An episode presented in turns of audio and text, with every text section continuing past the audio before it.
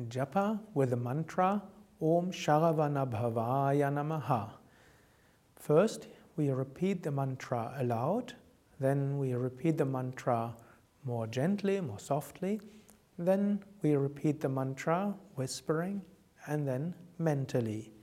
Then you can continue to meditate with this mantra for as long as you want.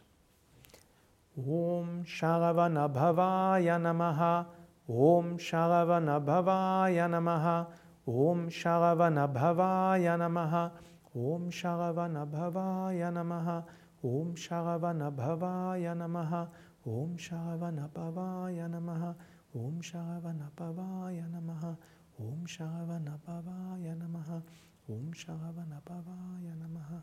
ॐ श नमः।